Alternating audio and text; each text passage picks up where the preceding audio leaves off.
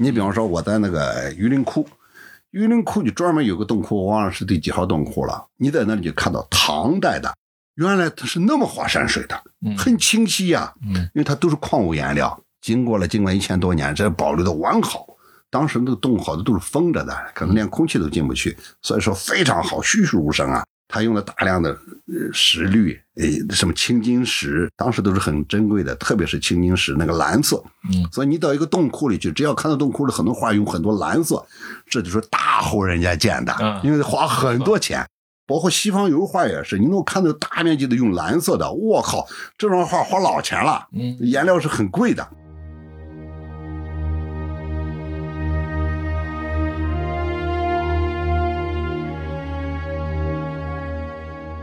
你好，欢迎收听篝火漫谈，我是长河。今天我又和老树开聊，我们在第十七期聊了他的城市、乡村和八十年代，在第十九期聊了文化需要自然生长。听过的朋友应该对他很熟悉了。从八十年代到今天，老树在摄影和绘画等领域都颇有建树。也正是通过摄影和绘画的创作，他在城市和乡村之间重新发现和构筑了他的精神世界。所以今天我们就和老树聊聊他在摄影和绘画方面的一些故事和想法，希望能轻松陪伴你一个小时。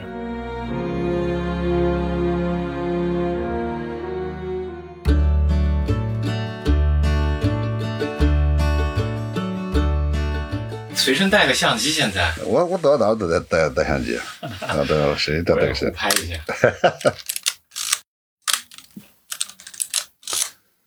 前两天我看那个谁啊，王景春来了，啊，我不知道，景春来当评委，他给他两万天，你们见了一下，见了一下，哎呀，好多年没见了，我操，这真是好多年没见了。他好像最近又有一些变化。对他好像自己搞了个什么东西是吧？是个是个呃，差不多极光一个一个什么的那个什么，一个图片的一个一个，嗯，对。拍胶片多吗？还多，我现在就是只拍胶片了，几乎他妈的，除非是有些什么急的茬，我我翻拍，我还是拍胶片，我感觉比较比较踏实。我原来拍了那么多数字的东西，都他妈的也没有备份，然后电脑崩了之后可费劲了。那最后怎么弄了？那恢复了大部分，我以前的那些胶片啊，嗯啊不是那个数码啊，都丢了。对呀、我就是差不多了，也也他妈丢的差不多了。早期的几乎都没了，妈，你说多可惜啊！后来我看只有胶片还踏踏实实在那待着。啊，一个胶片吧，过去拍胶片习惯了，拍的慢。我后来事实上用数码之后吧，也跟拍胶片一样，哎，好不容易摁一张，也是这样。人家说你数码呀，我说我习惯了。然后做摄影，对呀、嗯，我摄影，我现在主要是做一些项目嘛。对对对，我刚才那个跟那个曾泽坤嗯，啊，对对呃打了个电话，对，说你们现在做一个纪实摄影的一个事情在，在杭州。嗯、哦哦，这他哦哦，他说的是那个关于收藏那个事儿。对，我现在在做那个收藏的事儿，我已经收了七八组了吧？七八组，我想收三十个人的，三十三组。当时那套中国人本，现在我我看下来，我觉得当时还对我觉得中国人本不是我做的，我我知道，但是他那种梳理方式，当时在摄影界来讲，嗯。我后来在看到的时候，我就觉得哎，挺好的。嗯对，这个事实上这种现在像这种岁数大一点的哈，嗯。第一个我我我我我见到他们，包括见到于德水啊什么的，嗯我都说我说你们现在非常重要的工作就整理你们的底片。嗯。千万别像老侯那样一去世，我操，你都都哪张底片说的是什么，你都你都搞不清楚了。嗯这是一个。第二个呢，就是做批评的、做出版的、做编辑的，就是做一些话题性的，也不要贪求大，就是局部的这种梳理，尽量的梳理的细一些，把它能够一个话题一个话题的呈现出来。真的，我觉得你的经验、阅历、经历的事儿，你也都见过了。这这世上一个很重要的一个，你你你有思考的资源、思想的资源，你把这个资源转化成一个一个具体的一个，不管是做一本书啊，或者做什么展览，非常有价值。你比方我现在做这种收藏这个纪实摄影这个这个这个东西，我让这个哥们拿出来一千万，人家就真拿出来了，他是准备三千万。另一千万呢是准备做出版，还有一千万就做各种出呃展览呀、推广这样的，三千万实实在在咱想就搁这儿，呃他他相信我是吧？然后呢，具体操作就是让曾子坤来操作，他就算是那个公司的人嘛，啊，他的事实上人家不止这个挣钱，他就觉得你说这个东西好，嗯他觉得我说是两头，我第一呢，我说这是真的可以帮帮摄影师，尽管没多少钱，一般就是三十来万吧。那客人除了制作照片的钱，能有个纯三十万的一个收入，也算是帮忙。要不是好多摄影师这些这些底片，你都不知道干嘛使了，对吧？现在整个现在已经整理了谁了？现在已经呃照片呃吴正中是第一个，因为我跟他比较熟嘛。是一开始这里边涉及到很多比方法律方面的问题，嗯我想先找个熟的好沟通的。呃，他给呃我我选了他一百张，就是关于老青岛的那个一百张，然后孙金涛的那个呃就是幸福路，我选了可能八十五张吧。他那个大画册我见到了，前两啊天跟他去王新民那儿啊啊啊！对对本送给他。啊对对。嗯然后是，但呃这些都是胶片嘛，嗯都是那个银盐手工放的，呃呃，金涛培培养了个小伙子在济南做照片做的很好哦，这我不知道。啊，做的非常好。嗯然后袁隆平那组也也是在那儿做的。袁东平的精神病院，哎呀，杨德平精神病院，我要跟他重新出本书啊。他那个原来啊，他那底片小样真好，他原来那个书完全没编好。嗯我给他编完之后，他自个儿都吓一跳。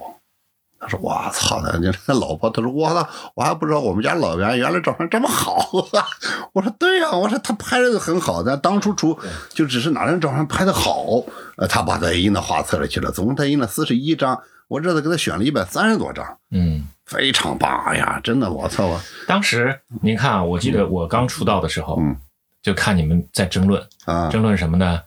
当时中国就是大街上的那些那些妇女们穿的松糕鞋，啊，松糕鞋对，他在看到那个争论，其实对我触动很大，嗯因为那个时候就是处在一个不自知的一个情况下，啊就是社会该拍什么，你看别人拍的张张都是经典，对对那我们拍什么？对我们拍不了经典了。对，那这个社会你一看都是这么丑丑奇怪的这么丑陋的一些东西，嗯对对。我就不知道看什么。但是后来那个呃，就看了您说的那个评论，然后说袁隆平拍那个就是一要记录这个生活的这些东西，对对对。这些非常细节的东西，你再过多少年以后去看，，你看现在今今年我拿出这么一组照片来，太牛逼了。对呀、所以我就说这个很，他缺很多人缺乏这个眼光，你没办法，是是是，特别没有办法。这个，然后是你看，我还还选啊，对，王王富春那个《火车上中国人》，哎、啊还有还有于玄星的那个《贫困母亲》，嗯这都已经收上来的啊，还收上来的。今年还要收的，想做一个，我身上是有差异的。你比方说关于城市这种生活的啊，老城区这种生活的，其实很多人都拍过。安哥，那上海那个谁，陆延敏是吧？陆延敏拍的对拍的也很好了，拍的很好。然后是吴正中，他就是有有点话题相似。呃，相似呢，我就先收一个，然后呢，后期我再扩展。呃我是先把不同类型的我先选，再一个我比较看重那种，呃，就是有那种时间流变的，就是说原来有没了，比如说上访者，嗯别人说来经常上访者非常重要啊，对吧？那个年代还可以上访，我现在我操，现在没有，对啊，你想嗯火车上的中国人也没了，对吧？那个是当然现在都是高铁，你可以拍高，但是那个从那个年代跨度那么大，四十多年啊，确实是好，但他那个画册啊。呃，他那个画册出的不好，我来给他重新编完之后，也弄了他一百张，那就我认为就非常精粹的。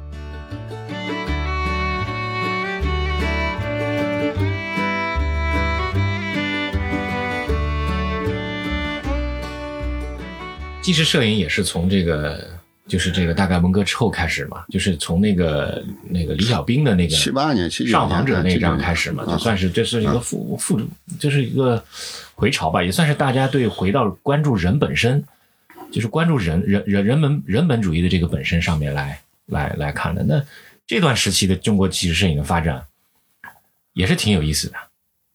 哦，他是这样哈，啊，这个我我是做过一些梳理的，是就是个纪实摄影的概念呢，第一呢，就是它是从那个美国哎一个纪实摄影展，然后给把这个概念给翻译过来的嘛。嗯但是这个概念到底的原意指什么东西？现在为什么很多人说，哎，你们说的是即时摄影不对，美国即时摄影应该是什么什么东西啊？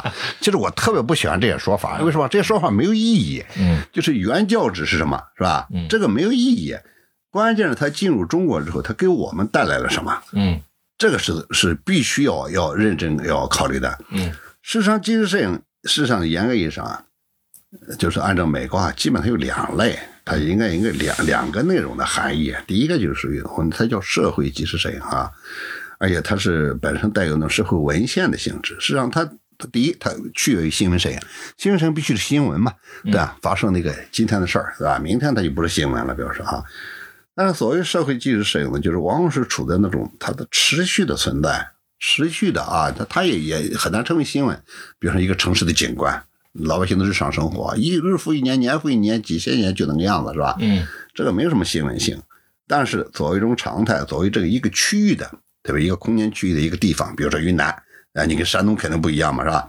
那好，你把它完整的做一个记录，啊，从影像上做一个描述，是吧？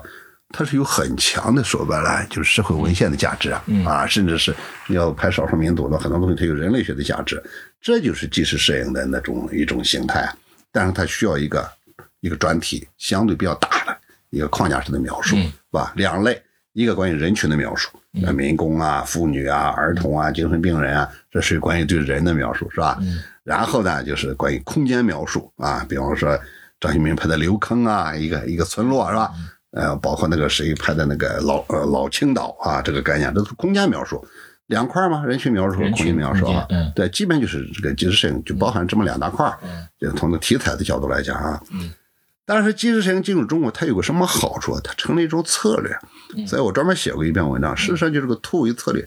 因为在七六年以前，中国的那种新闻摄影啊，什么报道摄影，都是那种为政治服务的嘛，意识形态化的嘛，对吧？？是的，但是呢，我但是当时拍照片的，基本上都是在报社的，对吧？你像呃何彦光他们那个时候刚分四人帮，媒体开始起来，缺这种人嘛。凡是谁拍照片拍的好的，我不说吧，能把一个运动的人能够及时拍下来的，当体育记者去，是吧？啊，那个时候是个手艺啊，对吧？那不是现在的相机的自动对焦和包围测光这样的。所以说这些人，那他要想拍，他们觉得我操，这拍的都是虚假的嘛，跟文革期间一样嘛，自己总有一个东就想拍一点所谓的就跟你说的真实的。以人为本的啊，或者说人本身什么样的啊，整个的中国的社会现实是什么，特别是关于中国的社会问题是什么，对吧？这类东西在当时你都不不敢发，但是他们拍没问题啊，他可以先拍。那好，正好来了个概念叫即时摄影，嗯，是的，所以纪实摄影的概念吧，就感觉好像成立一种摄影类别似的，赋予了他这种拍法吧以合法性。嗯所以说，在这之前，特别是弱势群体和边缘人群的，嗯，弱势群体你不用说了，属于丑恶的这个丑恶丑陋的，在当时不统称叫社会主义阴暗面嘛？是的，是的，对啊，对，社会主义阴暗面你是没法发表的嗯啊，这些东西在在主流的意识形态那个你没法发表啊，但是纪实摄影就好像就可以拍了，嗯甚至也可以发了。当时很难发，就是说主要在国外发表，嗯对不对？吕南很多照片是在国外先发表，很多人的照片都是先在国外发表，包括袁隆平的精的精神病院也是先在美国获了奖，对吧？然后在国内才才才出版，对吧？都是通过这么一种方式嘛，啊。所以，纪实摄影师它最重要的，它是一个中国的摄影发展过程中，从那种为意识形态服务，然后开始转向嗯对中国社会现实问题的真实记录，一个转移的一个策略。他给了他一个借口。实际上，我看中的是这个东西，而不是纪实摄影本意是什么。嗯嗯，纪实摄影本意，我在那个什么意义？这是自觉的还是不自觉的？这当然是不自觉的，慢慢慢慢过渡到自觉。我认为到了九零年以后，差不多经历了十年时间。有一年我专门就把这个呃，就那个老先生叫什么来着？就零九年的时候，我在宛平省做了个纪实摄影大展，把那个就是概概念就他翻译过来的，嗯把他请了去，专门就是让他讲了讲这个概念翻译的早期是一个什么形态。是是那个《晋察冀画报》的那个以前那个总编啊，不是不是不是，是谁？叫什么名来着？还是想不起来了。那啊个，你你可可以回头查一查。我我把鲍昆啊什么的，很多人都请来，就我就要梳理梳理纪实摄影怎么进入中国，怎么回事。我专门干了这么一个活儿。嗯呃，当时那个宛平城那边给给了一部分钱，我做了个即时摄影大展。零九年嘛，零九年啊，零九年，啊，这你不知道这事儿啊？我我可以给你一本书我有一我我我我有一大本书，零九年我那时候在上海，基本上对啊，我到时候给你，就是包括前面的文章都有啊，包括我说的那么文章也都在里边其。实是对，哎哎，然后这个，啊但那个所以说进来，实际上最重要的一个问题，第一个就是说他是专门技术摄影进入中国之后，他成了一个什么叫成了问题摄影。嗯哎，当然社会文献那也有啊，嗯但是一开始的时候就是要关注社会问题，嗯凡是主流意识形态他妈的不关注的东西，灾难呀、苦难啊，把底层人的生活啊，我专门拍那个。所以你看，九零年到二零零零年这十年是中国纪实摄影，我们是一个就是关于问题摄影的顶峰。嗯你看精神病人的。什么呃那个传教呃，这就是什么嗯嗯那个传教士是天主教的是吧？对，哎，包括那个老少边穷地区的东西的，所有的题材就是在那个时候出现的大的那个精神摄影专题，全在那个时候出现。那个时候它实际上是一个是一个对抗，它它中间有个对抗。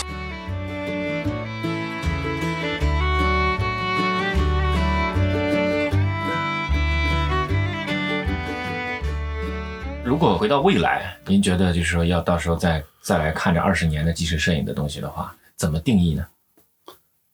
我认为它就解决了一个，就是真正的摄影，你应该就是要回到摄影，就是说，嗯特别是这种摄影早期的传统的那么一个啊，就是你的直面现实，嗯直面我们自己的这种生生存的真实状态，要回到这么一个，我指的是专门就纪实摄影这。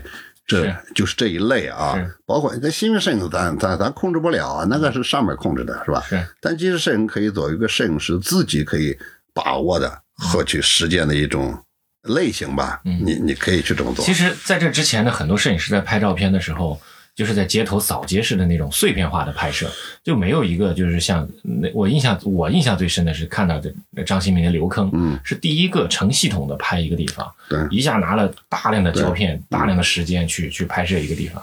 对呀、我的我那时候是九七年吧，差不多是。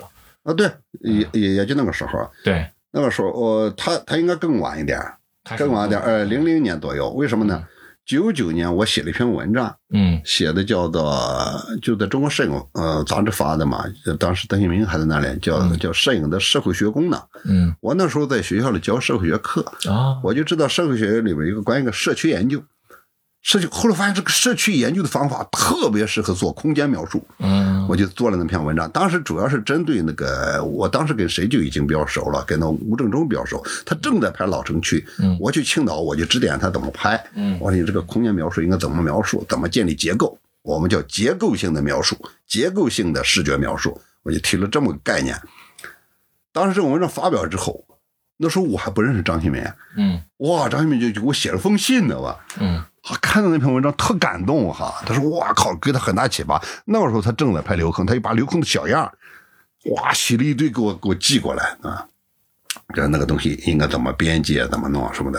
所以说你说的九七年他还没出版，因为我那个文章九九年发的嘛，这个我印象很深刻。对，而且我那篇文章你知道还影响了另外一个人，尽管他的照片跟这个完全没关系。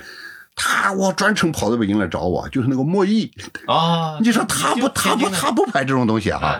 但他觉得那篇文章，但是差不多就从那个时候之后，他就开始做了一些另外一些范围的。哎，对对对对的，包括他的小区后后啦窗那，个啊，对对对，小区啊后窗那些东西啊，就是他那个小区嘛。他说我在我在里边就谈到，你你没有必要去别处，你逮着一个地方一个空间，我指的是专门是空间描述。在这之前，主要是关于人群描述的，呃，即时摄影专题多。对吧？你想想，这个上访者，这都是人群描述啊。典型的就是针对一类人，啊，不然这个这个描述，空间描述是比较难的。我我是想说的是，后来这个也对我影响很大。我后来不是到东早以后，啊。我大概零六年开始拍照嘛，嗯因为前几年就是一直在做图片编辑，做报纸的事情。嗯零六年开始拍照，我拍了两个专题嘛，嗯。一个是拍的这个中国底层的色情场所，啊，对啊，这个我看过，好，那个很有意思。然后这个后来顾铮给写的序，啊那这个他起的名字叫玻璃盒子啊。啊，然后另外一个就是动物园嘛，啊，懂啊，对对对，你懂了，呃动物园呢，就是其实我在拍的时候很明显就是有想做隐喻嘛，嗯。但是我这两个作品出来之后，拍完了以后，后来再去做的东西就是呃世博会，就我在那个世博园里面那个特殊时间和空间下面用 X 拍嗯。拍了一组片子叫《文明的价值》，那个主要的想法就是觉得，呃，我能感觉到，明显感觉到，因为零八年温饱问题就是中国人的那个那个温饱问红线解决了，开始要关照自自己了。嗯，我们虽然赶在这个前面之之前，但是到了零八年的时候，这个联合国教科文组织的这个这个水准线上去以后，人们开始渴望看世界了。对对对，就我就觉得只有这个空间里面能有能特别集中的把中国人的状态能能表现出来。对，因为我出不去。对我那个时候我也不可能说是跑到全世界去拍中国人，就在那个空间里面，我大概去了六十几次吧，嗯就拍了大概有四百多个胶卷。哦，就是，所以我我想名字也写了好半天，我也目的也是希望能能对我们能自知的一个反省的东西。那然后就是拍的那个过敏症，大概一一年、一二年的时候，一二年的时候就拍的过敏症啊，就是，但是我这些年在做东西的时候，我就进入了一个迷茫期了。但是我就一直上，你看嗯我我看过你你你你这三个啊，我看过你三个，哎一一个是你的动物园，这个很很早了，你获奖这我都看过了。嗯第二个就是你你那个就是拍的那个妓女就是就是红灯区，我看你嗯，你好像用过如来什么拍的吧？对啊。是后来然后，但是那一组我就一直期待着想完整的看看，我不知道你后来用物种入侵那个物种入侵的那个，啊，我特别期待那一组，因为我觉得那个组是非常棒的东西，你知道吧？你后来又说用各种技术要搞成大的，我当时觉得这倒没有必要，我觉得你已经，我说重要的是把那个东西，把那个话题，你把它给做的尽量的关于物种多一点。你肯定做过很多研究嘛，我还回来我还做了好多研究，我才发现哦，原来中国那么多这都是外来物种啊，大概几种，但是能视觉呈现好表现出来的其实就是两种，嗯，一个是就是就是那个水葫芦，啊，水葫芦，对对那是，南方很多嘛，但是这两年河河长治以后呢，治理的比较好基本上很少能看到。了。嗯对对。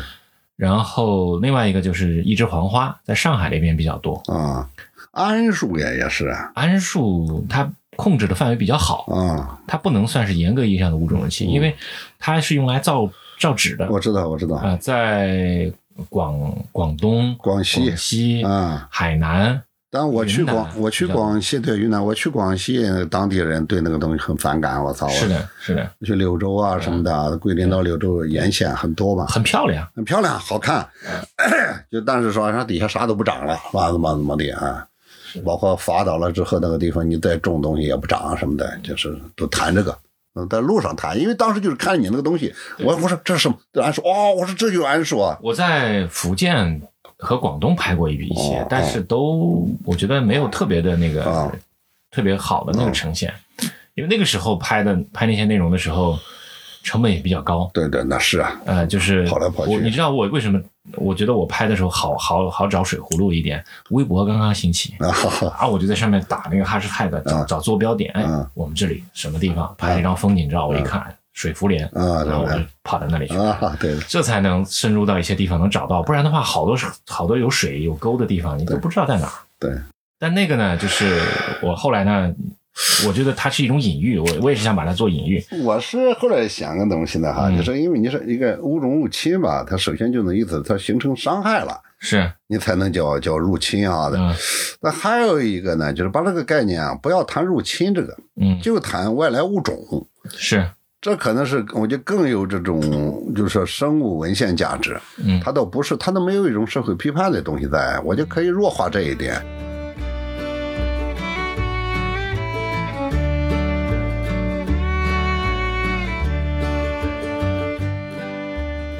事实上，我在做这个就是发廊那个项目以后，嗯我就特别注意这个文献性。嗯我后来拍照片，我不强调那么多的那种摄影影像语言的东西，我就强调，呃，这个呃，这个这件事，这个这个里面的这个东西跟城市、跟我们生活有什么关系？嗯比如我那时候拍发廊，我把地图买下来，嗯我拍的每一个点嗯，在城市的什么位置，我会都标记下来。对。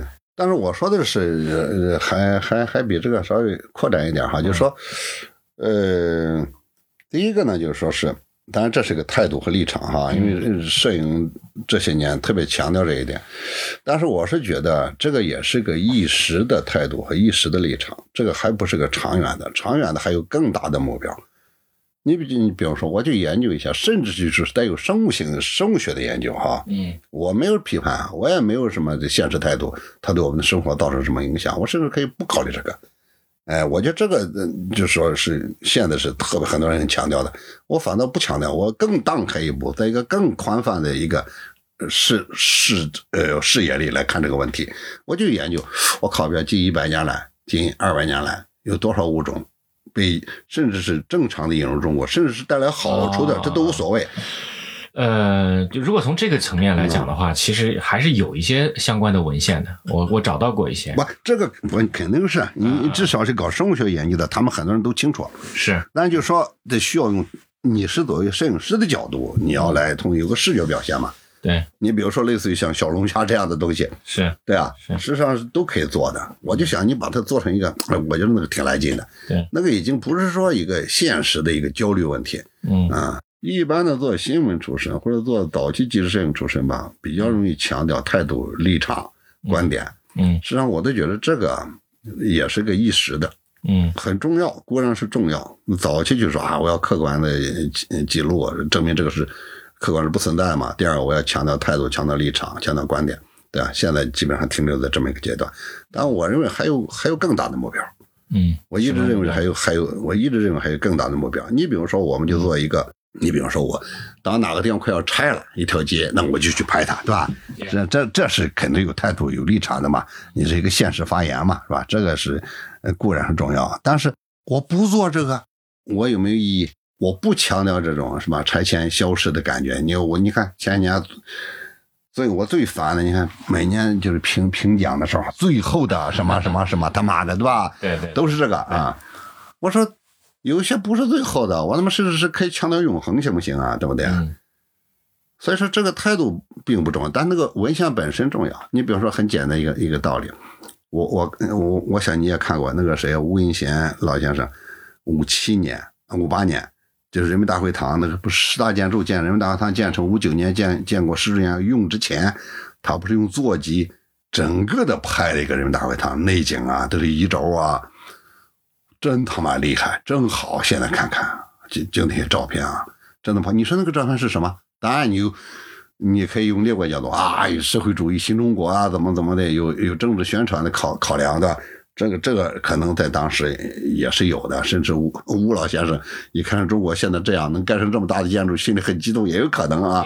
当然，我认为这些东西经过的岁月，实际上已经弱化了，几乎看不到这种个人的这种激动什么。但是，嗯就那些图片本身，你感到我操，他对那个建筑的描述太厉害了。你说它里边有批判，也没批判，哪有批判？嗯对吧？那赞扬好像现在我说也弱化了，就是那个东西本身。当我们有时候强调过度的强调，我都觉得现在是强调态度、强调立场，有点过度。什么东西再好的东西，我人过度了，我我都对他有点怀疑。啊呃，我现在这这两年我没有拿相机拍什么东西，我嗯就是这样的小卡片机，啊呃，就是保持自己让还有一种观察啊，对对对，呃，但是我没有再拍什么，但是我我就觉得我其实我比较迷茫，嗯，对啊，就是你如果没有一个想法的时候，事实上你拍的好多东西，你发现，呃，感觉跟无效的似的，啊，啊是是，是有些时候拍了就拍了，也不整理，对对对发发朋友圈也没什么特别大的呃意义，对，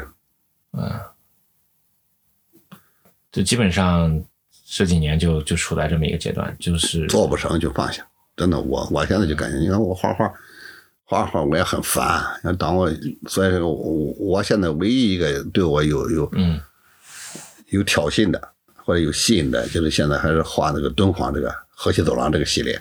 明年我要在这个那个谁要给我做个展览，就是嘉德，嘉德的艺术中心要给我做一个大型展览。我现在就全力在准备这个，这个对我有吸引力。再画就是风华学院那东西，我现在已经没什么吸引力了。结果那个东西，操，怎么画一张就就被别人抢走了，就就就啊，就这么钱嘛，就变成钱嘛，就是我都没兴趣了。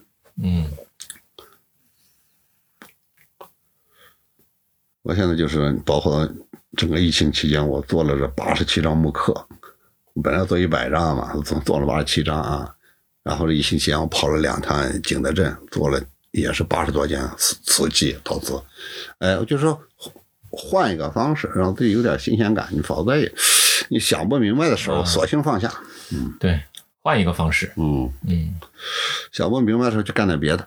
哎，可能过两年，哎，突然对这个东西有兴趣，想明白了，又回头干。嗯，我一直是这样，对对对，所以所以你做那个木板画也是，你全随机的，嗯、都是随机的我第。一次看到你那些木板画的时候，嗯那种在你的画室里面还能看到很多嗯，老的遗遗迹的东西嗯翻出来的时候，后来第二次看，就是大概我看你的作品大概又过了十年左右了。这一次这次做的这批笔，我认为就是说，嗯。当然你刻法上跟原来的那比原来要好很多了。嗯。你现在你你毕竟花了这么多年，你再重新拿起刀来，就体会到那种刀的运转啊，就是包括又看了很多，琢磨了这么多年嘛，比八九年刻的确实是精良了，但是不一样。那个时候你感觉现在回头看就不会刻，就属于那种技法上瞎刻，但是那个生猛劲儿没了。嗯年轻啊，二十七岁啊，二十七岁东西，他妈的，你这确实现在看，我说你，我就再瞧不上技法上瞧不上，但是我再也没有那个二十七岁的状态了，那个状态还是好生猛啊，嗯很粗糙，很生猛啊，正是年轻的样子。我有时候看到，嗯就早期那批木刻，我有时候还挺感动的。我说这他妈是我刻的吧？嗯，哎，就怀疑自己年轻过，就是啊，怀疑自己年轻过，我就觉得这两年时间过得太快。太快了。你你岁数越大，你会这种感觉越来越强烈。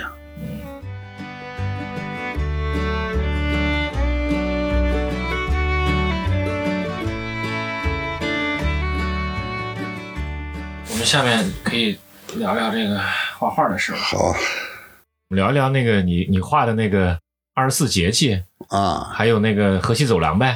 该走廊，好，啊可以，啊，二十四节气，我看了那个册子，哎呀，太喜欢了。是吧？很喜欢那个啊，呃，不是啊，因为我我对节气以前年轻的时候啊，啊一点儿感觉都没有，是吗？真没有。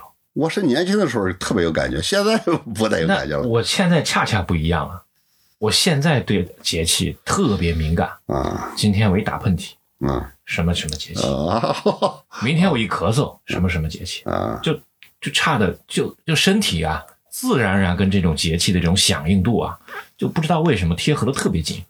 啊所以我以前的时候哪哪清楚这个状况，完全不知道这个。哦！不过过去我们小时候这种关于节令的这种意识特别强，哎现在到城市来生活之后，反倒这个东西有点很薄弱了。没错，那个时候是非常清晰的，我我就是我小的时候啊，因为在在山村里，什么物候，什么节节令，干什么活儿，呃，吃什么啊，一是个一个禁忌啊，注意什么，呃，这都是比较比较清晰的。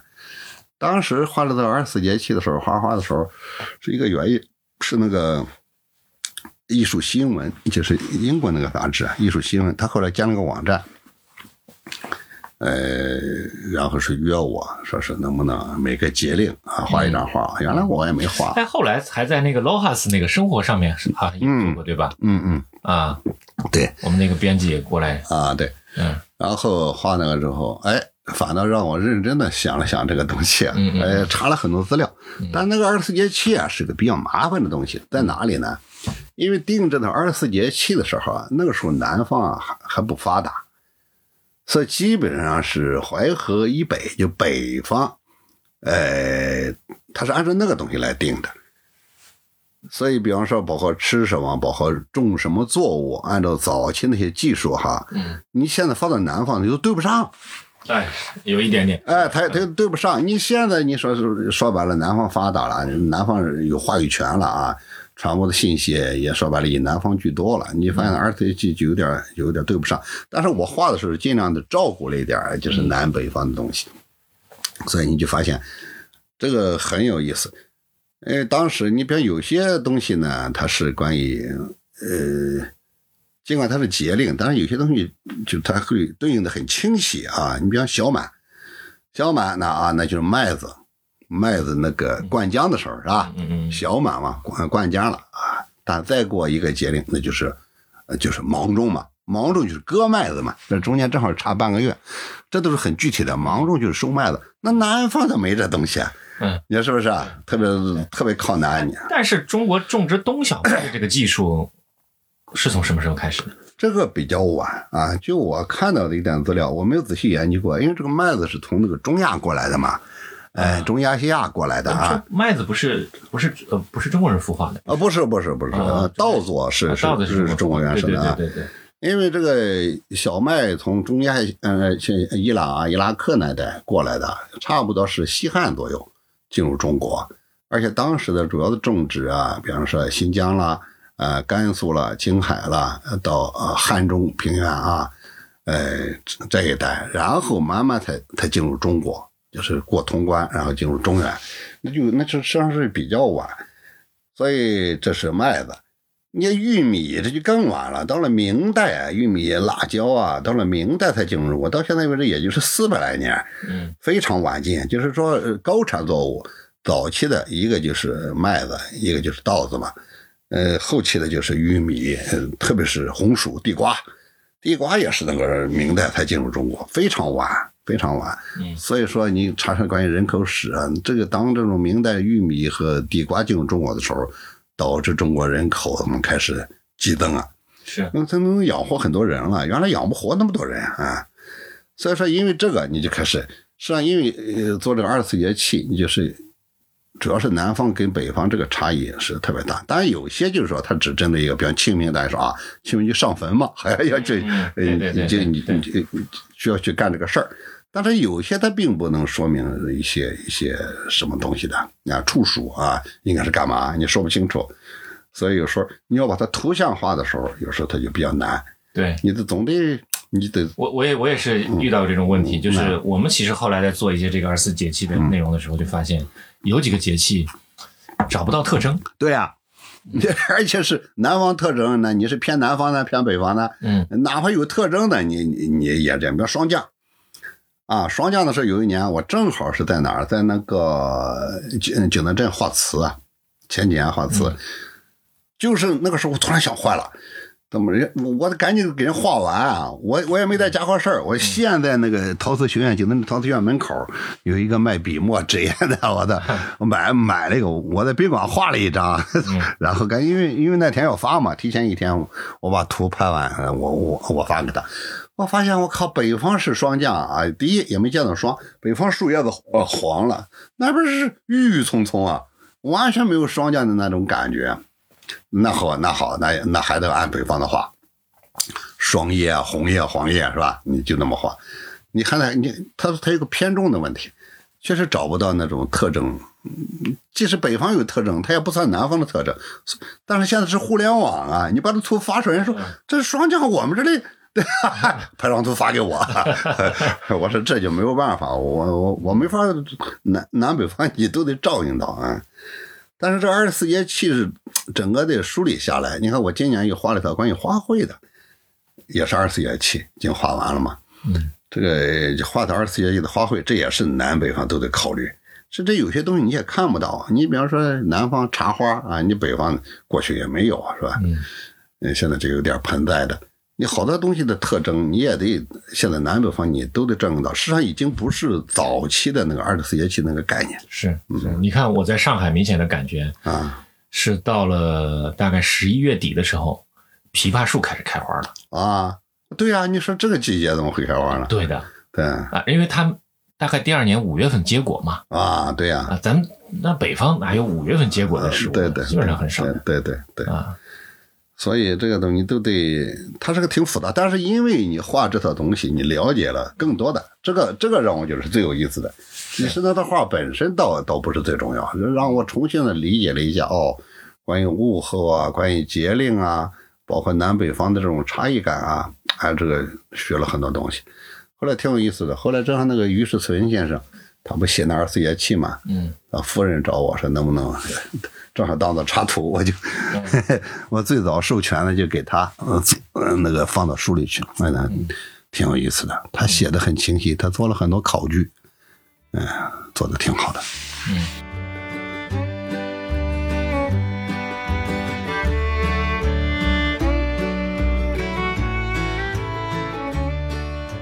按理说，中国的这个气候，你看是这个呃亚热带这种。呃，大陆性气候，我就觉得这种节气的节气感很强嘛。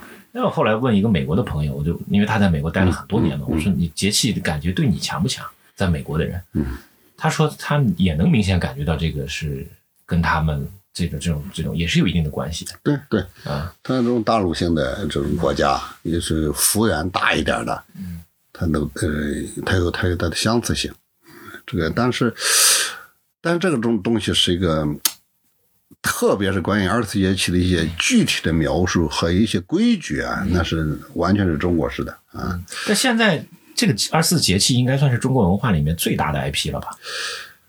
这也很难讲，这很难讲。我我不知道是是有没有人这么说过，但是至少这是一个很重要的。为什么呢？你看我我记得当时那个谁，王苗，嗯啊，王苗女士，就那个做摄影的，她不是一直在那个香港中国旅游杂志做嘛？但是她同时给全球的这个好像是，呃，做很多这种出版物。嗯做一些书啊、画册。就那年说要送给全球华人送，要要要要要做一本挂历，他们每年都做。嗯 那年就跑来找我，嗯他说二十四节气太好了，他说是我们就想做一个二十四节气的一一本挂历送给全球的华人。嗯我说行啊，没问题。他就是你刚才说的这个观点，他说这个说二十四节气，至少在华人圈里，在在全球这种认同感太强了。对所以咱做一个特别具有中国特色的一个话题，就是二十四节气。嗯所以他有后来他他自己做了个设计，结果后来改了，他弄弄得他还特别不满意，还还只向我道歉。啊哎，他觉得印的太小了，他应该印的大一点啊。嗯，这个多好啊！他说。后来他他给他老伴儿还到我工作室来，他老伴儿是美国所的，嗯是在美国所的，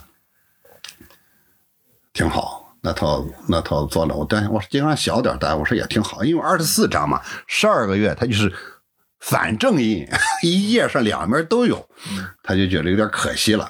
嗯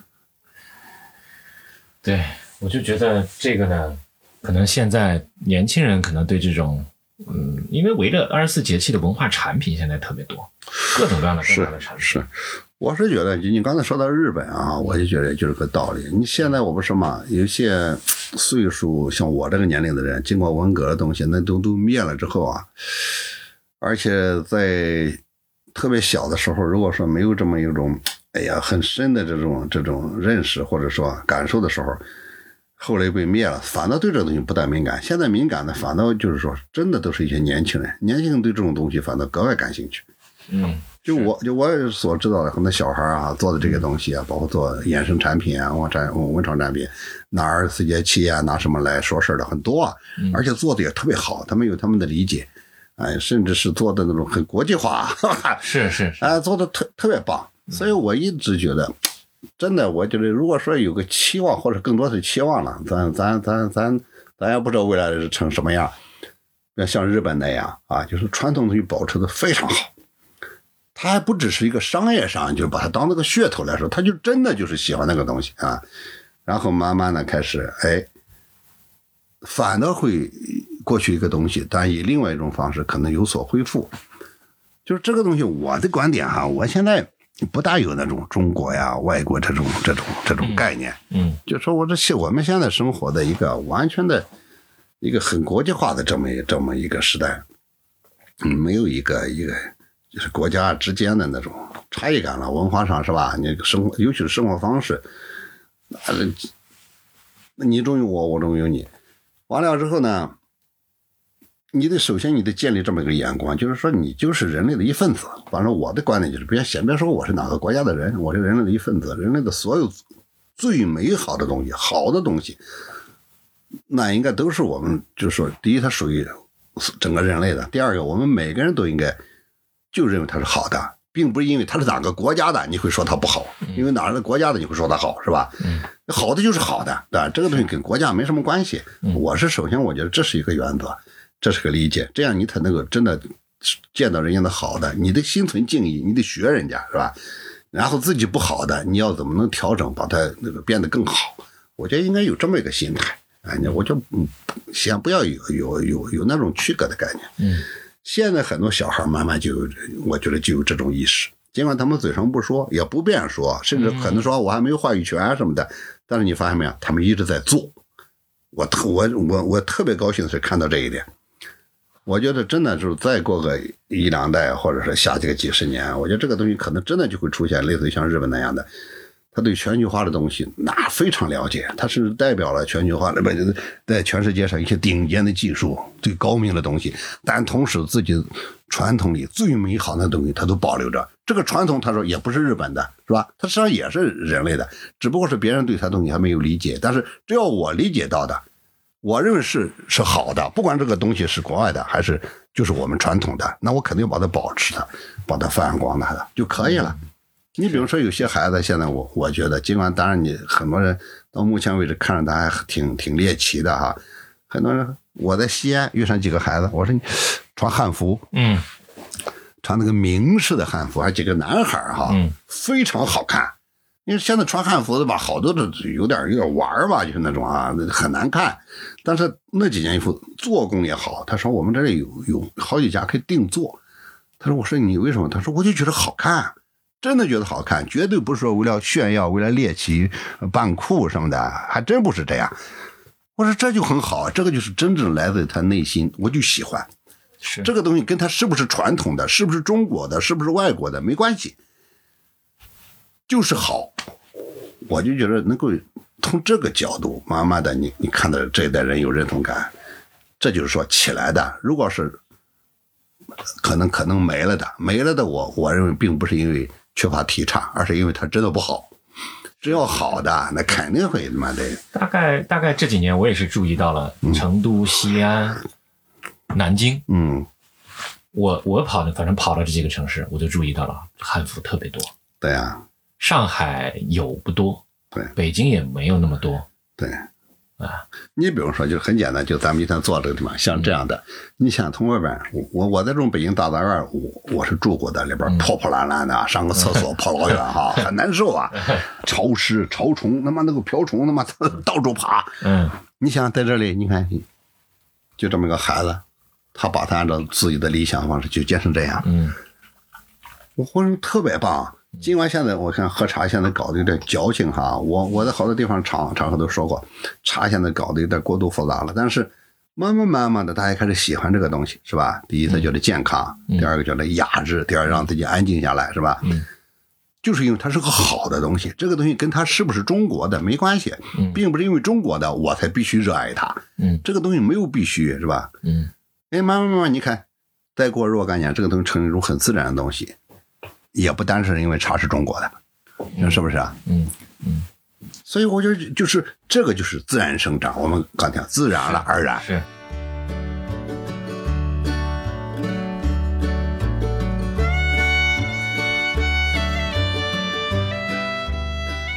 那河西走廊现在这个做到什么程度了？河西走廊我做了有三分之二了吧，做了有七十多张，七十多张，我想做到差不多一百到一百二十张。这样的作品啊，有大有小了。我现在画一批大的，因为这个小的什么表现形式呢？啊，还是画，还是平面的、纸面的。但是河西走廊跟我现在这一批有一批不太一样的，因为这批看上去比较风花雪月嘛啊。嗯。但是河西走廊的时候，其实我我去河西走廊非常早，我八六年就去过。嗯。我讲函授课的时候啊，那个时候那个时候出差不容易，讲函授课哎。我就正好去了一趟，但是那个时候年轻啊，对那个没感觉。嗯，结果这是五年前，我这这这一去，我才再看敦煌的什么的，就完全感觉不一样了。可能你的阅历啊，你的学识各方面东西感受就不一样。我就想，一下子觉得我靠，太厉害了！随便我们现在在博物馆里看到一张宋代的画，简直就惊讶的不得了。你到那里去，满墙上都是唐代的东西，你想想，那是太惊讶了，对吧？魏晋六朝的东西，都一千七百年前，那都是栩栩如生，在一个墓葬里画像砖。整个河西走廊，而且那个空间，我尤其你对它的历史还有点了解哈。我说那个感受强烈。我们从敦煌往回走，嗯，是有辆车嘛拉着我们，但也也都睡着了。然后到了瓜州那一带，车停下，我我就下来，整个现在都是高速公路了。往东看，我整个两两边都是山嘛，中间就是河西走廊。嗯，往西看，我靠，一辆车没有；往东看，一辆车都没有。光秃秃的一条他妈的阳光下的夏天嘛，暑假期间一条路，一个连个人影都没有。你想想，当年这条路上络绎于途啊，是的，哇靠！你看当当年的商队，骆驼是吧？然后波斯的女人，哇靠！你想想，是这个罗马的士兵，就在那路上往来来往往。而且我我们到了武威的时候，人家说武威啊，当年在这个这个地方人口一百多万，我靠！嗯，你都想不到武威武威在一千多年前一百多万的一个城市啊，那了不得呀！你想想那个当年何其辉煌，但是辉煌都过去了，烟消云散了。但是他们的辉煌在哪里？在地下，啊，地上什么都没了，包括战乱啊，哪怕建个庙也都没了，全在地下，在洞窟里边，壁画、雕塑、雕刻，哇，那厉害！墓葬。这上真正震撼我的，倒倒还不是说、呃那个那个哪儿敦煌，反倒是像魏晋的墓葬群，像那个呃嘉峪关的果园新城的那个墓葬群，一千多座，现在只挖掘了几座。深入下去之后，你看上的那个砖砖上画的画，就是在砖上画的画，哎，精彩！那都是现场画的。嗯，然后整个的从最西边，就是我们所谓的西边，也就是到到阳关嘛，西出阳关那个阳关，然后往回倒一步就是敦煌，然后就到了榆林窟，瓜州的榆林窟，然后继续往往，然后就嘉峪关。我是从西先先扎到最西边，从西边一一直往东，一直走到那个像包括炳灵寺啊，然后走到东边，就跟跟陕西宝鸡相接了，就是那个麦积山。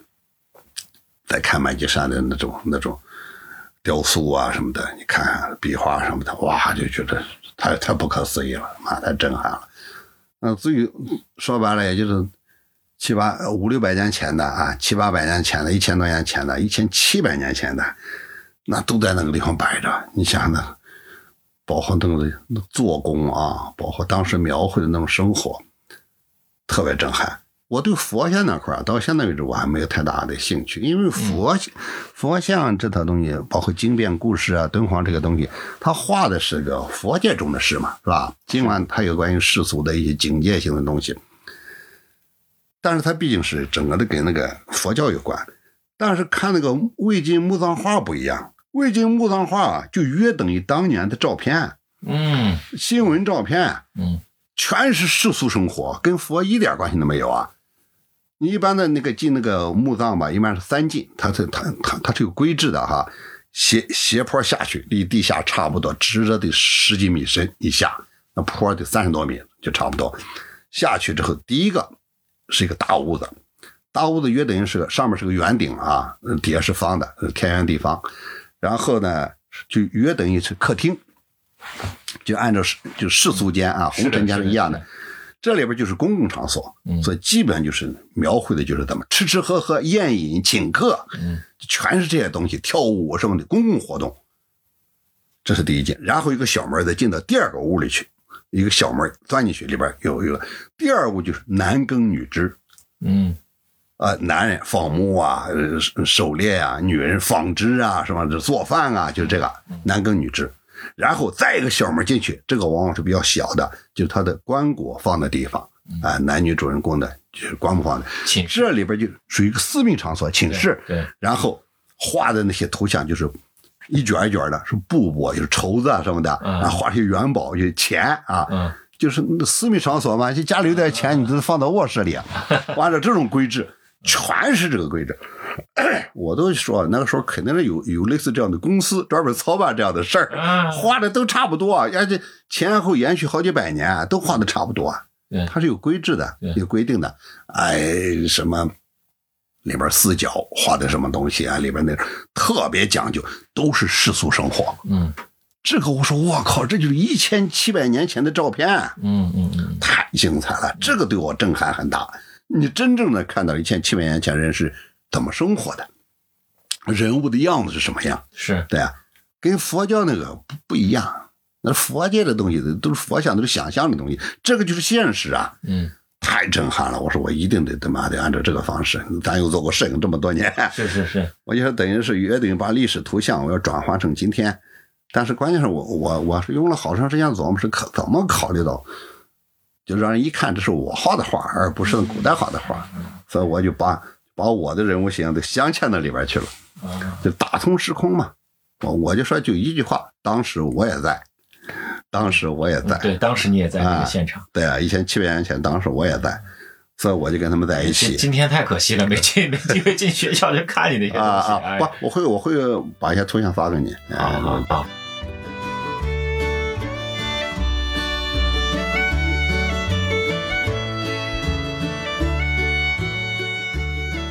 还有啥时候展览啊？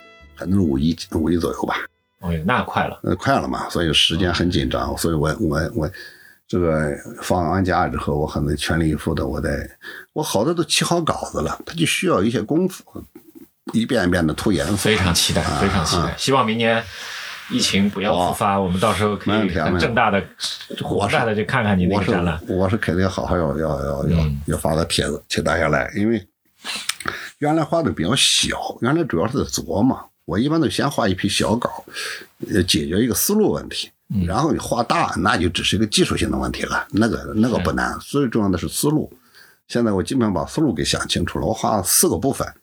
第一个呢，就是关于跟佛教题材有有关系的；第二个呢，就是魏晋墓葬的这批资源；第三个呢，就是汉简的资源，汉简对，汉简出土了很呃多。汉汉简和彩陶，嗯嗯，这两个资源，我看了三千多件彩陶啊，哇，精彩！嗯彩陶上面的那些纹饰啊，用那个画一批。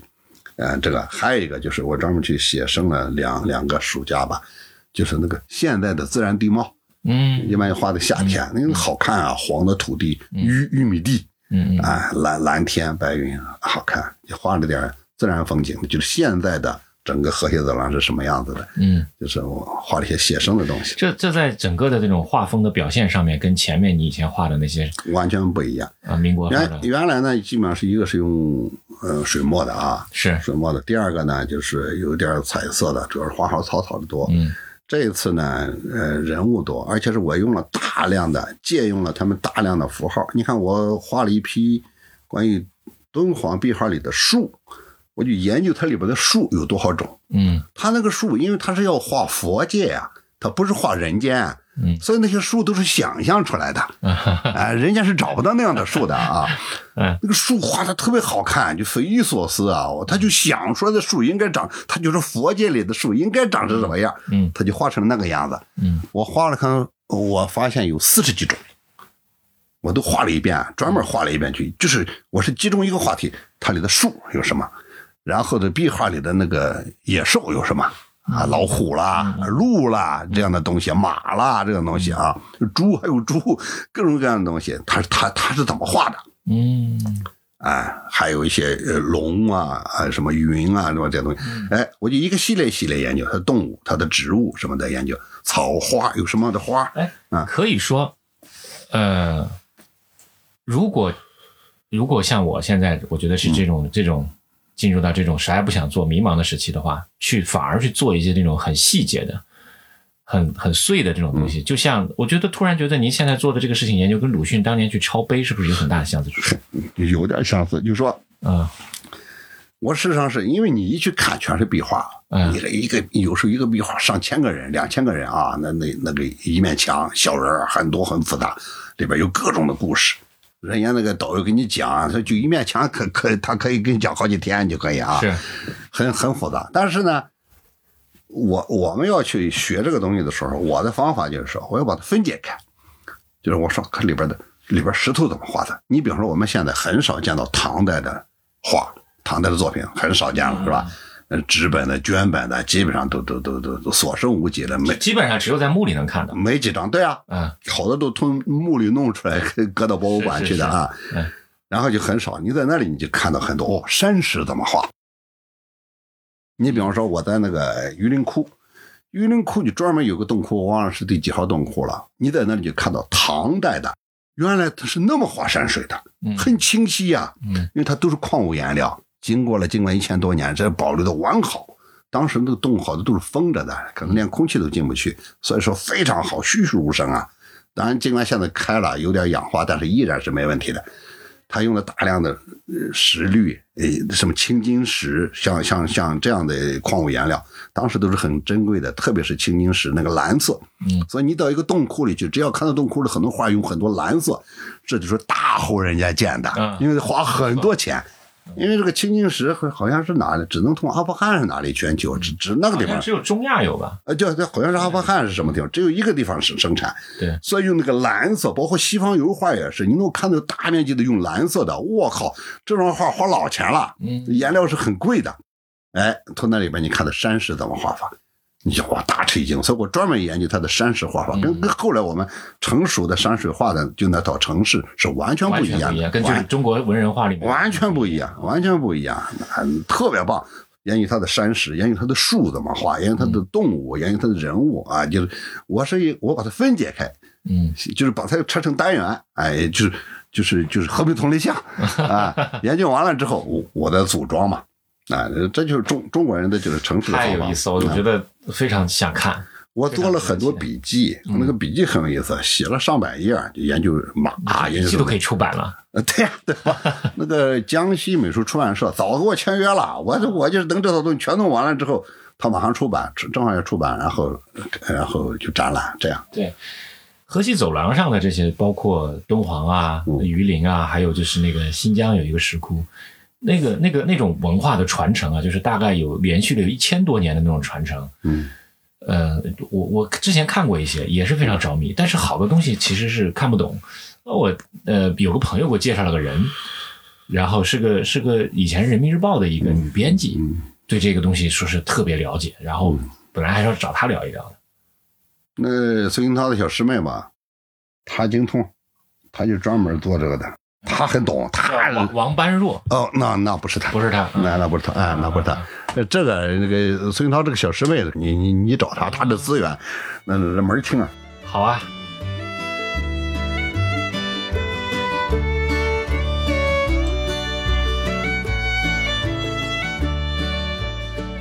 呃，我其实聊来聊去也是想解决我内心的一些困扰。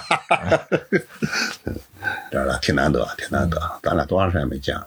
呃，你看又有四五年了，可不啊。嗯，也没有哎三三四年。那个你怎么后来就就不在李视频做了呢？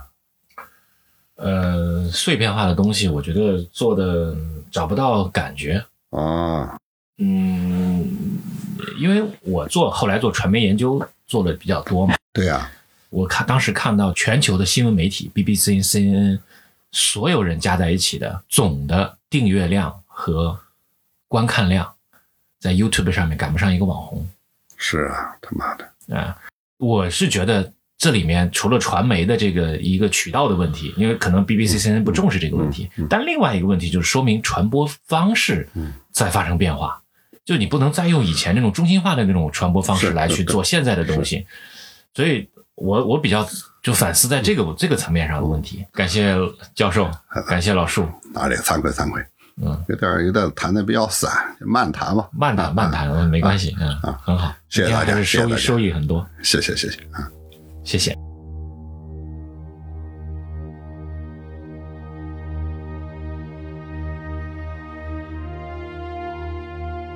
你现在收听的是《篝火漫谈》播客节目，我是长河，一个二十多年的传媒业老兵。这是一档我和我朋友们的聊天节目，由篝火故事和麋鹿 FM 联合制作。在我以往的工作和生活中，我认识了很多很有意思的朋友，他们很多都是各行各业的专业人士。我很想邀请他们一起聊聊天，大家围聚在一起，在这个浮躁而喧哗的时代，听他们讲讲那些不为人知的故事。所以我决定开一档播客，名字叫《篝火漫谈》。篝火漫谈名字的起源是原始社会人类围着篝火分享狩猎经验和个人感受，这一直都是人类最原始、最本能的社交方式。它代表了一种自由平等的分享精神。篝火漫谈正是来源于这种精神。我希望和你一起开始一场立足于现实又超脱现实的思想之旅，让我们在今后的时光中一起围着篝火，倾听对这个时代最有价值的见解。本节目在苹果播客、谷歌播客、Spotify、亚马逊音乐、Turnin Radio、喜马拉雅等各大平台上线。除了以上平台，你还可以在 Pocket Cast、Overcast、小宇宙等播客 APP 搜索“篝火漫谈”，收听我们的节目。篝火故事是由资深媒体人长河发起创办的非虚构视频创作者平台。我们致力于用视频、图文、音频等方式，观察和记录社会的变迁以及普通人的故事。喜欢我们的内容，就请加入到非虚构创作者的大家庭吧，跟我们一起讲好中国人的故事。谢谢你的收听，我们下一期再见。